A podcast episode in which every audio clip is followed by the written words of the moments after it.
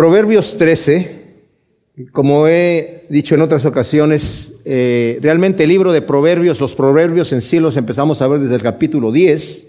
Y en este libro de Proverbios, cada proverbio, cada versículo es un proverbio no necesariamente conectado con el anterior. Los primeros nueve capítulos había temas que se tocaban en varios, en una porción de la escritura, ¿verdad? Un poquito difícil para ver los temas porque como cambian rápidamente de uno a otro, pero en sí de lo que se tratan los proverbios es de exaltar la sabiduría divina.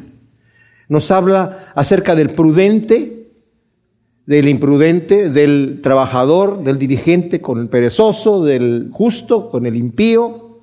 Y en realidad lo que vemos aquí es la sabiduría divina de Dios que es para que nosotros vivamos una vida agradable, una vida larga, una vida llena, plena, que es lo que Dios quiere para cada uno de nosotros. El diablo nos engaña pensando, y eso lo vamos a ver aquí, que el pecado de alguna manera nos va a llevar a vivir una vida agradable. Por eso mucha gente no se quiere acercar a Dios porque dice, no, yo quiero vivir la vida, ¿verdad? Están engañados. Y en ese engaño vive la mayoría de la gente. No le prestan atención a lo que Dios tiene para ellos. Y en aquel día cuando estén en la presencia de Dios y vean la gloria manifestada del reino de Dios y todo aquello que se han perdido, que ha sido comprado con la sangre de Cristo Jesús, el Dios que nos ha amado hasta la muerte, va a ser el lloro y el crujir de dientes para mucha gente. Qué terrible, ¿verdad? Nosotros tenemos un trabajo que hacer. El tiempo se nos está yendo rápidamente. Entre más viejos nos hacemos, más rápido pasa el tiempo, ¿verdad? Hay que aprovechar el tiempo que tenemos aquí en la tierra para comunicar la palabra de Dios. Va a haber tiempo para descansar, pero este es el tiempo de trabajar. Dice el primer versículo de Proverbios 13, nos está hablando acerca de una comparación entre el hijo sabio y el burlador. Dice, el hijo sabio toma consejo del padre, pero el burlador no escucha la reprensión. Ahora, lo vemos aquí ya tipificado como lo habíamos visto en el 10.1, que dice Proverbios de Salomón, el hijo sabio alegra al padre, pero el hijo necio es la tristeza de su madre. Y en el 12, uno, el que ama la corrección ama el conocimiento, pero el que aborrece la reprensión es necio. Dice aquí que el hijo burlador no escucha la reprensión, pero el sabio toma el consejo. Muchas veces la palabra consejo que nosotros leemos traducida así, también habla acerca de corrección. Porque el padre corrige a su hijo, el padre que le ama. Obviamente estamos hablando aquí de de la sabiduría de Salomón, de un pueblo escogido por Dios que tiene una moral diferente a los pueblos paganos. Porque hay padres que dan malos consejos a sus hijos. Me acuerdo que en un tiempo salimos a evangelizar en alguna parte por aquí en San Marcos queriendo darle un folletito a una joven que iba pasando por ahí con su padre, dice, el padre dijo, no, ella no recibe esas cosas, ella es atea. Y yo, qué tristeza cuando los hijos tienen padres que los alejan de Dios. Pero aquí estamos hablando de padres que aman a Dios y que aman a sus hijos y que la sabiduría que les están dando no es la sabiduría terrenal, animal y diabólica de la cual nos habla Santiago, sino la sabiduría que viene de parte de Dios. El consejo que ha escuchado acerca de los estatutos y mandamientos de Dios. Miren, David fue un hombre que en su juventud, ya casado, no era un padre que disciplinaba bien a sus hijos y aprendió la lección porque sus hijos mayores se descarriaron completamente. Pero ya con el menor, con Salomón, le enseñó esa sabiduría, le corrigió, le dijo, hijo mío, atiende a los mandamientos de Dios, atiende las cosas del Señor, guarda sus estatutos para que vivas una larga vida. Y esos son los consejos que ahora Salomón está a nosotros pasando. El hijo sabio toma el consejo del padre, pero el burlador no escucha la reprensión. Y qué tristeza es ver muchos de los jóvenes hoy en día cuyos padres son amadores de Dios, que les dan un buen consejo para llevarlos por una buena senda, pero se burlan del consejo de sus padres. Y hoy en esta sociedad, mis amados, es permisible, es algo que se admira. Ya nuestra sociedad tan corrupta como es, yo cuando era joven esto no pasaba que las escuelas estuviesen aconsejando a los jóvenes que no tienen que obedecer todo lo que sus padres les digan, que ahora ellos tienen la capacidad de ser libres, de escoger sus propios valores y hacer lo que ellos crean, porque tienen ya esta libertad, no tienen que escuchar lo que los padres dicen. Este es blasfemo Richard Dawkins. Dice, el problema con los cristianos es sus padres que les están enseñando esos valores. Qué terrible. ¿Y cuántos jóvenes están escuchando a este hombre y le aplauden y dicen, no, mira, entonces ya, ya no tenemos que hacer eso? Y, y ¿saben qué? La sociedad no solamente lo apoya, sino que ahora en algunos países, como en este país en Estados Unidos, es ilegal que el padre se imponga con el hijo con disciplina. Y por eso vivimos en una sociedad en donde no, no hay que disciplinar al muchacho. Vamos a ver aquí la corrección. Nos va a hablar mucho de la corrección Salomón, justamente porque él sabía y vio esa experiencia en su propia casa. El burlador no escucha la reprensión. Del fruto de su boca el hombre comerá el bien, pero el alma de los traidores se hartará de violencia. Ahora, el sabio de palabras comerá de buen fruto de su boca. Está hablando de el que sabe comportarse bien y hablar lo correcto, lo prudente, lo justo. Y cuando tiene que callar, calla. Y cuando habla, cuando tiene que decir algo bueno, sabio, en el momento oportuno, lo dice. La persona va a comer de sus palabras. Aquí no está hablando de esa falsa doctrina de la, lo que tú digas te va a pasar. Entonces, lo que tú digas, la palabra que tú digas es lo que te va a acontecer en tu vida. Eso no es lo que está diciendo aquí, porque este es uno de los versículos que utilizan estas personas para decir, ah, pues del fruto de tu boca vas a comer el bien. Si dices el bien, pero si dices el mal, vas a comer el mal. Si traes, si declaras tragedia en tu vida, esa te va a venir. Eso no dice aquí. Y no lo dice la Biblia en ninguna parte. Pero el alma de los traidores se hartará de violencia. Sobre todo que saben que, mis amados, cuando leemos un proverbio como este, Obviamente está hablando del mismo tema, es un contraste sobre el mismo tema. Está hablando del traidor y está hablando del hombre justo que habla lo correcto, que habla aún en perjuicio propio, dice lo correcto, dice la verdad. Ese es el contraste, no es que en un momento dado diga que va a comer del bien de su boca y de repente voy a cambiar de tema y voy a hablar del traidor. Se hartará de violencia. ¿Qué sucedió con Absalón? El hijo traidor murió violentamente. ¿Qué pasó con Aitófel? Que era el consejero de guerra de David, el fiel amigo, del cual escribió David proféticamente refiriéndose a Judas, el que comía de mi plato, me hirió en el calcañar. ¿Qué pasó con Aitofel? Se ahorcó también, ¿verdad? Violentamente. ¿Y qué pasó con Judas? Hizo lo mismo exactamente, ¿verdad?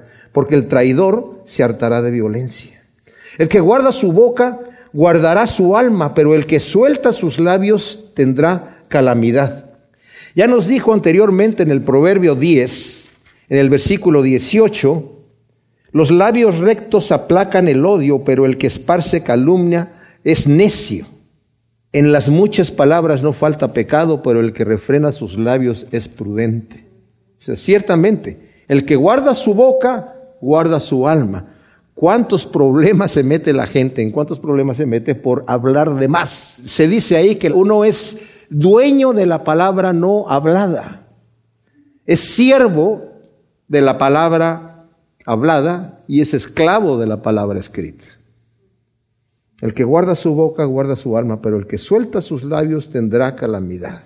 Ciertamente el que es imprudente y habla de más va a tener calamidad. Y esto va justamente con lo que acaba de decir en el versículo 2. Está hablando acerca del fruto de la boca, el hombre comerá el bien, pero el traidor, el que habla mal de su amigo, va a tener violencia.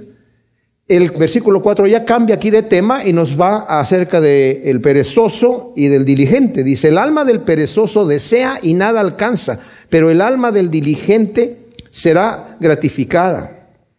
El perezoso desea pero no tiene por falta de diligencia. Vimos en el proverbio anterior, ¿verdad? Un poco cómico, en el 12, 27, donde dice, ni su propia presa asará el indolente o el perezoso. O sea, es tan flojo que trabajó para atrapar su presa, pero ya dijo, ya no tengo fuerzas para cocinarla, así que me quedo ahí con, con, con las ganas de comérmela, ¿verdad? El perezoso desea y nada alcanza. ¿Por qué? Porque no pone sus manos a ser diligente, a llevar a cabo aquello que desea. Pero el alma del diligente será gratificada. Justamente, el hombre trabajador tendrá lo que necesita. Y también lo vimos en el proverbio anterior, en el, capítulo 12, versículo 11, dice, el que labra su tierra se saciará de pan. El 5 dice, el justo aborrece la palabra de mentira, pero el malvado se hace odioso e infame. Vuelve a hablar acerca de la boca, de lo que uno dice. El justo aborrece la falsedad, aborrece la mentira. Dios aborrece la mentira, y lo leímos también en el proverbio anterior, que abomina el Señor al mentiroso, ¿verdad? Satanás es el padre de mentira. El que es justo que tiene el Espíritu de Dios morando en él, va a aborrecer lo que Dios aborrece. Y como dije, el que es justo, aún en su propio perjuicio, dice la verdad. Pero el malvado se hace odioso e infame por lo que dice, por sus mentiras. Al final, el malvado ya no le interesa su mala reputación ante los demás, con tal de llevar a cabo lo que tiene que llevar a cabo. La justicia guarda al de perfecto camino, pero la impiedad trastornará al pecador. La justicia practicada protege a aquel que la practica. Cuando yo estoy obrando correctamente, no tengo temor. No tengo temor. Y lo que me venga a mi vida me viene por voluntad de Dios. Entonces yo ya sé que estoy con el favor de Dios, ¿verdad? Si Dios es por mí, ¿quién contra mí? Como vimos en, en Romanos 8, Y aquellos que aman a Dios, todas las cosas ayudan para bien. Entonces tengo estas garantías de parte de Dios. Y la justicia definitivamente guarda el de perfecto camino. Pero la impiedad trastornará al pecador. Al final, la impiedad es una ruina para el pecador, aunque la persona piense que a través de su impiedad va a ganar más y va a obtener más al final lo va a trastornar. No hay forma de que yo, yendo en contra de la voluntad de Dios, obtenga algún tipo de beneficio. Ninguno. Y aunque parezca que tenga un beneficio, al final va a ser una tragedia. Y eso lo va a seguir diciendo en otros de los versículos que vamos a estar viendo aquí. El versículo 7 es un versículo controversial, de acuerdo a algunas traducciones lo traducen de una manera y otros lo traducen de otra manera. Eh, por ejemplo, la Reina Valera contemporánea, la mayoría de las versiones lo traducen más o menos así, de esta forma. Unos pretenden ser ricos y no tienen nada, otros simulan ser pobres y lo tienen todo. O sea, pareciera que lo que está diciendo aquí es que hay gente que no tienen nada, pero pretenden ser ricos, andan en esa apariencia, y otros que aparentan ser pobres y tienen mucho. También lo vimos en el proverbio anterior, que dice que más vale la persona de la cual hablan mal, pero tiene un siervo, que la persona que aparenta y no tiene ni que comer pan. Pero la Biblia textual lo traduce muy diferente. Dice, hay quienes llegan a tener muchas riquezas, pero no las disfrutan al final. Y hay quienes se hacen pobres compartiendo sus bienes y tienen tesoro en los cielos. O sea, esa es la idea de la otra posible traducción. Les dije que la poesía hebrea es de muy difícil traducción. O sea, los libros poéticos de Job, Salmos, Proverbios, Cantar de los Cantares, son de difícil traducción justamente por, por la poesía que tienen. Pero en cuanto a lo que dijera aquí la Biblia textual, hay quienes se enriquecen y nada tienen, y hay quienes se hacen pobres y tienen grandes riquezas. En Eclesiastés 6, que es el siguiente libro que también escribe Salomón, dice, hay otro mal que he visto debajo del sol y que es gravoso para los hombres, el del hombre a quien Elohim, o Dios, le ha dado riquezas, tesoros y honores, de modo que nada le falta de todo lo que su alma pueda desear, pero a quien Dios no le permite disfrutarlo, sino que lo disfrutan los extraños. Esto es vanidad y un mal doloroso. Y eh, Apocalipsis, en el versículo 3, 17, el Señor le dice a la iglesia de la Odisea, tú dices que yo soy rico, pero no sabes que eres un despenturado, pobre, ciego y desnudo. O sea, hay quienes se enriquecen, pero en realidad nada tienen. Pero hay quienes se hacen pobres y tienen muchas riquezas. Y también en Apocalipsis el Señor hablando a la iglesia de Esmirna, le dice, yo conozco tu tribulación, tu pobreza, pero eres rico. Y también el Señor nos habla en Mateo acerca de hacernos tesoros en el cielo. El Señor le dice al joven rico que vino para decirle, maestro, bueno, ¿qué me hace falta para entrar en el reino de Dios? Y cuando el Señor le dice, cumple los mandamientos, ¿cuáles? El Señor literalmente le dijo, ama a tu prójimo como a ti mismo, porque le dijo los mandamientos que se refieren a, eso, y de al final también le dice, ama a tu prójimo como a ti mismo, ¿verdad? Dice, todo eso lo he cumplido desde mi juventud. Aunque había muchos mandamientos, el Señor solamente le menciona esos, ¿verdad? Y le dice, una cosa te falta. Vende todo lo que tienes y dalo a los pobres y tendrás tesoro en el cielo. O sea, tú eres rico porque te interesa el tesoro. ¿Y tú quieres saber qué más te falta? Tú dices que amas a tu prójimo como a ti mismo. Mira, tu prójimo es pobre, vende lo que tienes y dalo a los pobres. Pero no te vas a quedar con las manos vacías, porque vas a tener tesoro en el cielo. Y el joven se fue porque tenía muchas posesiones, se fue triste, porque en realidad no tuvo la fe que necesitaba tener para precisamente creerle al Señor Jesús y decir ciertamente, yo quiero tener tesoros en el cielo. La redención de la vida del hombre puede ser su riqueza, pero el pobre no escucha censuras. Ahora, este también es un versículo de difícil interpretación, pero lo que está diciendo aquí Salomón, nos había dicho incluso otro versículo también de, de, difícil interpretación, lo vimos en Proverbios 10, 15, que dice, la riqueza del rico es su torre fuerte la ruina de los pobres es su pobreza. Lo único que está diciendo ahí es que el que es rico tiene su fuerza allí, ahí descansa su fuerza. Y también lo dice en Eclesiastés capítulo 7, en el versículo 12, dice, porque estar a la sombra del conocimiento es como estar a la sombra del dinero pero la sabiduría aventaja el conocimiento en que da vida a sus poseedores. O sea, estar a la sombra del conocimiento es como estar a la sombra del dinero. ¿Qué quiere decir? La persona que tiene dinero está protegida por su dinero. Eso es todo lo que está diciendo aquí, ¿verdad? Y yo sé que muchos de los exegetas bíblicos tienen problemas en decir, bueno, no sabemos qué quiere decir este aquí. Pero también donde dice, pero el pobre no escucha censuras está hablando aquí que la persona que se ha hecho pobre y se le está dando un consejo para que obtenga lo que necesita, no escucha censuras. O está diciendo hay gente que llega a ser rica y su dinero es su protección, pero hay gente que es, es pobre porque no quiere escuchar censuras. Vamos a dejarlo ahí porque si no nos podemos meter en mucha, mucha discusión sobre el tema y tal vez eh, no es lo que el versículo dice. Eh, muy sabiamente el pastor Chuck Smith decía, cuando llegas a un punto en la Biblia en donde no la entiendes, déjalo allí. No trates de entenderlo a la fuerza, ponlo en un cajoncito atrás, ¿verdad? En el momento que más adelante el Señor te quiera dar luz, te lo va a revelar. Y si no, ahí se quedó, ¿verdad? Si no lo entendiste y el Señor no te lo dio y tienes la certeza que el Señor te da entendimiento, simple y sencillamente no es para ti en ese momento, ¿verdad? También dice el Señor Jesús, el reino de los cielos es semejante a ese padre de familia que Tenía un cofre y del cofre saca cosas nuevas y cosas viejas. ¿Qué quiere decir? Yo leo la escritura y recuerdo las revelaciones antiguas que Dios me da, pero también de repente, oh, ahora entiendo este versículo que antes no había visto y me da el Señor algo nuevo. Así que eso no existe eso de que la Biblia yo ya la leí y ya sé lo que dice. No, siempre es nuevo cada vez que lo leemos. El Señor nos va revelando cosas nuevas. La luz de los justos difunde alegría, pero la lámpara de los impíos será apagada. O sea, la felicidad de los justos es contagiosa y alegra a otros.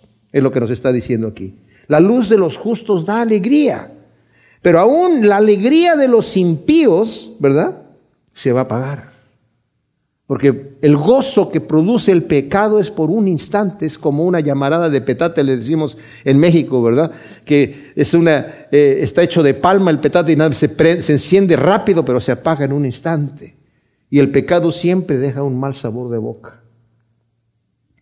Con la soberbia solo se provoca contienda, pero con los bien aconsejados está la sabiduría.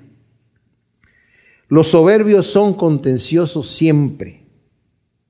Yo me pongo a ver en la televisión con estos debates que hay ahorita presidenciales y hay un candidato presidencial que es bastante soberbio, ¿verdad? Y lo único que hace es provocar contiendas y, orgulloso de eso, orgulloso de la prepotencia, orgulloso del ataque, orgulloso del insulto. ¿Por qué? Porque los soberbios son contenciosos siempre. Y fíjense que va, va junta, la soberbia y el pleito van juntos. La persona que tiene soberbia y que quiere pelear. Satanás, su pecado fue soberbia. Al principio dijo, yo seré semejante al Altísimo, me voy a ir a los lados del norte, voy a, poner mi trono. Porque llegó el momento en donde no quiso someterse a la humildad, a la malsedumbre de Dios, sino que quiso ser soberbio. ¿Y qué es lo que pasa? Ha venido a matar, a destruir y a robar, porque es contencioso. No se queda por allá solo haciendo mal a, sí mismo, sino que tiene que venir a atacar a, a quien pueda, ¿verdad? Pero con los bien aconsejados está la sabiduría. Los que siguen el consejo son realmente sabios. El versículo 11 dice, fortuna sin esfuerzo se desvanece, pero el que recoge con mano laboriosa la aumenta. La riqueza que llega sin esfuerzo se desvanece pronto, ¿verdad? Si la persona se saca la lotería y se saca la lotería, una, algo que no le costó, se la gasta en un instante. Yo conozco gente que se han hecho millonarios, ya sea porque de repente recibieron alguna herencia o gente que incluso va a Las Vegas, ¿verdad? Y de repente eh, se sacan grandes cantidades de dinero y queriendo al final multiplicarlo más, terminan en la ruina. Había un, paisano, un mexicano que llegó allá y no sé, jugando, llegó a tener 400 mil dólares allí y pues le, le, siguieron dando bebidas gratis y siguió jugando, jugando, jugando, jugando, jugando. Al final perdió todo. Salió que extremadamente borracho de ahí. En su auto mató a alguien y terminó en la cárcel. Pero, dice aquí, la riqueza que se gana con esfuerzo es duradera porque el que trabaja para ganarse algo lo aprecia, ¿verdad? Y por eso lo, lo mantiene. Versículo 12 de Proverbios 13. La esperanza que tarda es tormento del corazón, pero árbol de vida es el deseo cumplido. Cuando lo que esperamos tarda, ciertamente es tormento para el corazón. Cuando estamos esperando algo que se está tardando. Pero eso es cuando estamos esperando algo para nosotros mismos, algo aquí. Porque cuando tenemos la esperanza, por el contrario, que hay una esperanza viva, cuando sabemos que tenemos asegurado un tesoro en el cielo, que tenemos una salvación comprada por la sangre de Cristo Jesús. La Biblia dice que eh, cuando sabemos eso con paciencia, aguardamos lo que estamos esperando, porque hay una esperanza viva. Nosotros vimos en Romanos 8, que estamos estudiando los domingos, dice el versículo 22, porque sabemos que toda la creación gime a una y a una sufre dolores de parto hasta ahora. Y no solo ella, sino también nosotros mismos que tenemos las primicias del Espíritu. Nosotros también gemimos dentro de nosotros mismos esperando ansiosamente la adopción, la redención de nuestro cuerpo. Porque en esperanza fuimos salvos, pero la esperanza que se ve no es esperanza, porque ¿para qué se espera algo que alguno ve? Pero si esperamos lo que no vemos con paciencia, lo esperamos ansiosamente. Esa no es una esperanza que nos atormenta. ¿Por qué? Porque es una esperanza viva, de algo que sabemos que vamos a recibir de parte de Dios. Pero la esperanza en la carne es tormento. Aquí lo que está diciendo es simplemente eso, algo que queremos y que estamos esperando y no lo recibimos, es tormento. Pero, dice aquí, árbol de vida es el deseo cumplido. El que menosprecia la palabra perecerá por ello, pero el que teme el mandamiento será recompensado. Y aquí utiliza la palabra con P mayúscula, que significa la palabra de Dios. El que menosprecia la palabra de Dios será condenado a muerte, a una muerte segunda, que es la condenación. Dios dijo, en aquel día yo no les voy a juzgar la palabra que he hablado, esa es la que los va a condenar. porque el Señor ya ha hablado su palabra. Y el cielo y la tierra pasará, pero mi palabra no pasará. Pero el que teme el mandamiento, la palabra de Dios, es un temor reverente, un temor para someterse, para, para saber, Señor, tú me estás hablando a mí y me estás dando instrucciones para vivir una vida llena, una vida plena, una vida segura, y someto mi vida a los mandamientos de Dios, voy a obtener una satisfacción inmediata por un lado, pero a la vez voy a recibir una recompensa de vida eterna que Dios tiene para mí, ¿verdad? Versículo 14 dice, la enseñanza del sabio es manantial de vida que aparta de los lazos de la muerte. Las enseñanzas de un hombre que es en verdad sabio, con la sabiduría divina, con la sabiduría divina, son manantial de vida. Y dice, aparta de los lazos de la muerte. O sea, aquí la palabra muerte también, la, Biblia textual lo traduce con M mayúscula, que se está refiriendo a la condenación. La enseñanza de una persona que tiene sabiduría divina es manantial de vida que aparta al hombre de ir en el camino equivocado, ¿verdad? ¿Cuántos necesitamos gente que realmente hable las cosas verdaderas de Dios, la, sabiduría divina? El buen entendimiento confiere gracia, pero el camino de los transgresores va a la ruina. El buen entendimiento concede gracia, pero el camino de los transgresores va a la ruina. Salmo 73. Asaf está hablando, lo vimos también la vez pasada, de lo frustrado que estaba en su enfermedad. Se estaba muriendo, se sentía morir, se sentía desfallecer. Y empezó a ver al impío que florecía y dijo, en vano he cuidado mi vida porque veo al impío que está todo, sano, lleno de vida, y algunos de ellos mueren completamente llenos de vida y les dejan herencias a sus hijos, y yo en vano he limpiado mi vida, estoy a punto de morir. En vano me he mantenido sirviendo al Señor. Y dice, y eso era un tormento que me consumía hasta que entré en el santuario de Dios y vi el fin del impío. Vi el fin el camino de los transgresores va a la ruina. Dice aquí el siguiente proverbio, el proverbio 14, versículo 12, hay camino que al hombre le parece derecho, pero su fin es camino de muerte. Ese es el camino de los transgresores.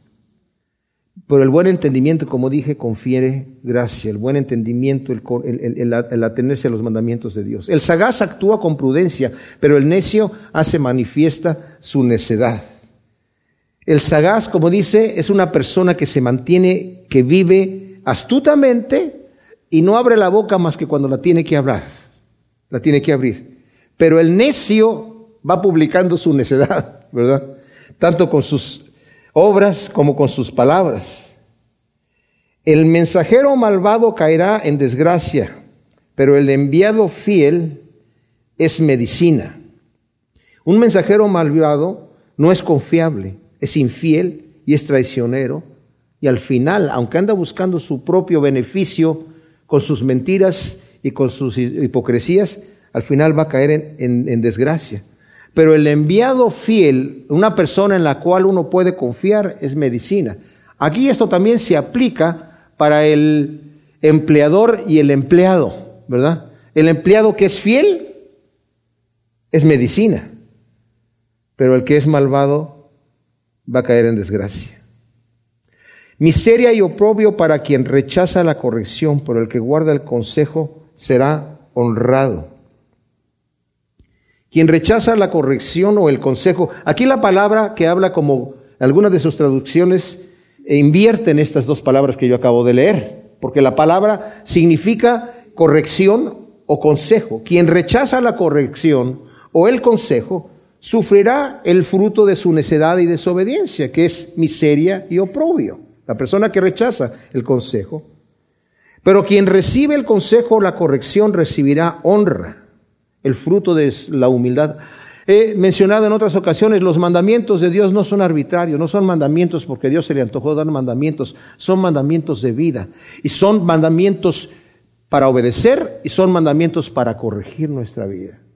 El Salmo 119 exalta de una manera impresionante los mandamientos de Dios, la palabra de Dios, los estatutos, las correcciones, las leyes de Dios, que están dadas no arbitrariamente porque vivimos en un mundo donde hay un Dios santo, perfecto, puro, que nos ha invitado, nos ha creado para compartir con nosotros todas las cosas, pero tiene que ser a su manera, porque no hay muchos caminos, hay uno solo, y no hay muchas verdades, hay una sola, y tenemos que escuchar lo que Él nos dice. Entonces, si hacemos esto, recibir la corrección, vamos a recibir honra, que es el fruto de la humildad. El deseo cumplido le deleita el alma, y el apartarse del mal es abominación a los necios. Qué tremendo, ¿no? O sea, el deseo cumplido del justo, obviamente. El deseo cumplido no del impío, sino el deseo cumplido del justo deleita el alma. ¿Qué es lo que el justo desea? ¿Qué es lo que nosotros deseamos si somos justos? Deseamos hacer la voluntad de Dios. Ya no es lo que nosotros queremos. Al principio comenzamos tal vez nuestro camino en el Señor por beneficio propio, o sea, por conveniencia propia, porque pensamos, uy, el Señor me está sacando de algo malo que me está dañando y me está dando vida eterna, ok, voy a poner mi confianza allí. Pero en realidad el Señor va cambiando nuestros corazones para que nos demos cuenta que no es lo que nosotros queremos, lo que nos conviene, sino lo que Él quiere. Les he comentado en otras ocasiones que yo al principio, cuando conocí al Señor, leyendo la Escritura, leí que todo lo que pida al Señor en su nombre, Él me lo va a dar. Y dije, ya gané lo que yo pida. O sea, estoy rico. Lo que yo le pida al Señor en su nombre va a ser mío. Y nada pasaba, ¿verdad? Oraba al Señor pidiendo cosas para mí. Y luego leí, leo que dice, donde dos o tres se, se, pongan de acuerdo sobre una sola cosa. Ah, entonces ah, ya, había, ya, sabía que había algo más, que, había, que había, tiene que haber dos o tres, ¿verdad? Vamos a pedir para nosotros, ¿verdad? Y de luego cuando llego a Juan, que dice, cuando pedimos conforme a su voluntad, ah, dije yo, pues entonces ya, ¿para qué? Si es conforme a su voluntad, pues él igual él lo va a hacer. O sea, ¿qué le pido, señor Blip? Y nada más, ¿verdad? Porque yo no sabía que la voluntad de Dios es lo que más me conviene. Cuando yo realmente escucho al Señor Jesús que dice, el que quiera venir en pos de mí, niéguese a sí mismo, tome su cruz y sígame. Cuando leemos esas cosas, cuando leemos esa parte en el capítulo 16 de Mateo, pensamos, bueno, el Señor está pidiéndome algo que me niegue a mí mismo, eso, eso es desagradable. Que tome mi cruz es más desagradable. Y entonces sí lo puedo seguir. ¿Qué quiere decir negarme a mí? Porque yo no me quiero negar a mí mismo, yo quiero hacer mi, voluntad. Porque yo estoy en contra de la voluntad de Dios y yo estoy en contra en realidad de mí mismo. Traigo un traidor en mí, enemigo de mí mismo, y Dios me quiere corregir. Entonces, cuando yo, yo entiendo que lo que el Señor quiere es crucificarme en la cruz porque quiere matar a ese hombre carnal que es mi propio enemigo, para darme vida y una vida abundante. Entonces hay realmente un cambio y me doy cuenta que lo que más me conviene y lo que es más agradable es decir, como Pablo dice, yo ya no vivo aquí, yo estoy crucificado con Cristo Jesús y ahora vive Cristo en mí. Y el gozo que me produce que viva Cristo en mí es mayor que el cuando vivía Pablo en mí. Ahora el gozo del Espíritu Santo es mayor que el gozo que Pablo podía darse a sí mismo. Entonces por eso el deseo del justo deleita el alma, porque es el deseo de lo que Dios quiere en mi propia vida, y eso va a deleitar mi alma. Y el apartarse del mal es abominación a los necios. Los necios, para ellos apartarse del mal, es una abominación. La Biblia nos habla acerca de, aquí en Primera de Juan, en el capítulo 2, nos está hablando acerca de los falsos que salieron de nosotros, de los falsos cristianos. Salieron de nosotros, pero no eran de nosotros, porque si hubieran sido de nosotros, habrían permanecido con nosotros, pero salieron para que se manifestara que no todos son de nosotros. Bueno, si leemos desde el versículo 18, dice, ya es la hora postrera, hijitos, y según habéis oído que el anticristo viene, así han surgido ahora muchos anticristos, por lo cual sabemos que es la hora postrera. Y luego dice que salieron de nosotros, pero sabemos que no eran de nosotros, ¿verdad? Y leemos también en, Pedro que nos habla en el capítulo 12, segunda de Pedro, de los falsos que salieron de nosotros. Para ellos apartarse del mal es abominación y por eso vuelven a, recaer. Porque salieron una vez, se apartaron del mal, pero les es una abominación en su vida y vuelven a recaer, ¿verdad? El versículo 20 dice, quien con sabios anda, sabio será, pero el que se allega a necios se echa a perder. Quien se rodea de gente sabia, se hace sabio, pero el que anda con malas compañías, se infecta inmediatamente. Porque hay una presión de los compañeros. Y ese es un problema que tiene nuestra juventud. Y no solamente la juventud, ¿eh? los adultos también.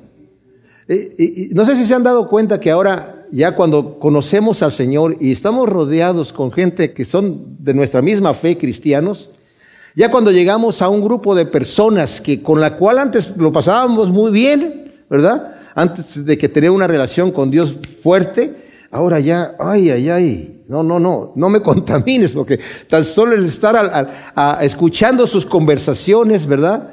Eh, contamina. Y por eso dice, quien anda con necios, al final va a terminar siendo un necio. La desgracia persigue a los pecadores, a los justos la paz y el bien. Ahora, la desgracia persigue a los pecadores, como vimos el Salmo 73. Asaf está hablando acerca de aquellos impíos de los cuales él tenía envidia porque se veía que vivían mejor que él, pero al final vio su fin. Tal vez vivan aquí en la tierra con toda bendición y con pensando, eh, Dios me está aplaudiendo, ¿verdad? Porque todo está bien.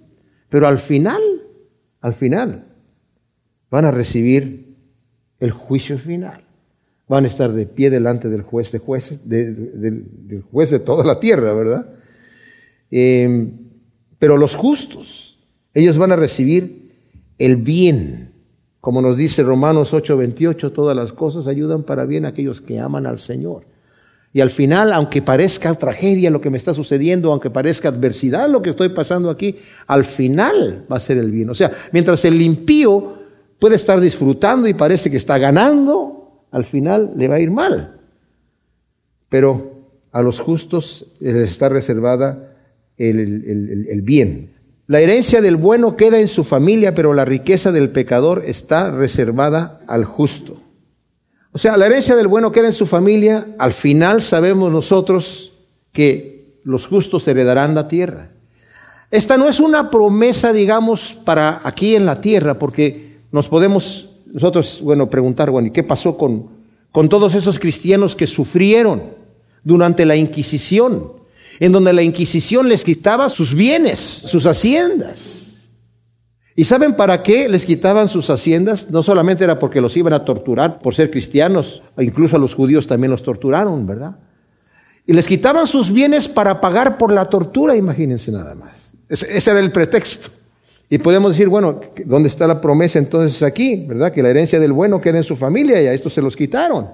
Y no solamente a ellos, sino en muchas otras persecuciones que ha habido en la historia para los que son justos, pero al final el justo heredará la tierra. Su herencia está asegurada en Cristo Jesús y como dice en la Escritura, nosotros, los que amamos a Dios, nosotros los que somos hijos de Dios, somos hijos de Dios, somos herederos de Dios y coherederos con Cristo para heredar juntamente aquel que no escatimuna a su propio Hijo, sino que lo entregó por todos nosotros, ¿cómo no nos va a dar juntamente con Él todas las cosas?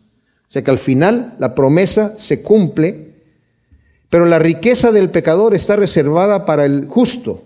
Ahora, esto es eventualmente también. Este es una, otro versículo que aquellos que predican esa doctrina de la prosperidad les gusta mencionar y sacar fuera de contexto, ¿verdad? La riqueza del injusto está reservada para el justo, así que yo me voy a hacer rico aquí en la tierra. No, porque toda la escritura vemos, tenemos que entender el tenor de la escritura y el mensaje. No podemos en un solo versículo basar nuestra doctrina, mis amados porque tenemos que ponerlos todos los versículos juntos, donde el Señor nos dice que no busquemos los tesoros de aquí en la tierra, sino allá en el cielo, ¿verdad? Entonces, necesito yo darle valor a las cosas que no se ven, porque son eternas, y quitarle valor a las cosas que se ven, que son temporales, porque donde esté mi tesoro, ahí va a estar mi corazón. El barbecho de los pobres abunda en alimento, pero se puede perder por falta de justicia. Esto puede significar dos cosas. Primero, el pobre abunda, en el barbecho abunda el producto, ¿verdad? El alimento. Pero a veces se pierde por gobiernos corruptos, se pierde por, eh, el crimen organizado que le quitan a la persona lo que, tiene, ¿verdad? Y al final queda pobre. Pero también puede significar que la persona lo pierde por falta de cordura. Estaba yo escuchando al pastor Chuck Smith que dice, eh, mandamos cantidades industriales de alimento a la India para la gente que se está muriendo de hambre y se siguen muriendo de hambre. ¿Por qué? Porque le, mandamos granos, le mandamos trigo, le mandamos arroz, le mandamos las cosas y las tienen ahí guardadas, pero las ratas llegan y se las comen y no saben, la rata no la pueden matar porque no saben si es el abuelo o el tatarabuelo. Entonces, ¿verdad? En serio. Pero como dije yo, hay alimento en el barbecho del pobre, pero por falta de justicia se pierde esto. El que escatima el castigo aborrece a su hijo, y el que lo ama temprano lo corrige. Hay otro versículo aquí que habla acerca de la disciplina, ¿verdad? El que evita y se abstiene de corregir a su hijo realmente lo aborrece. No es por amor.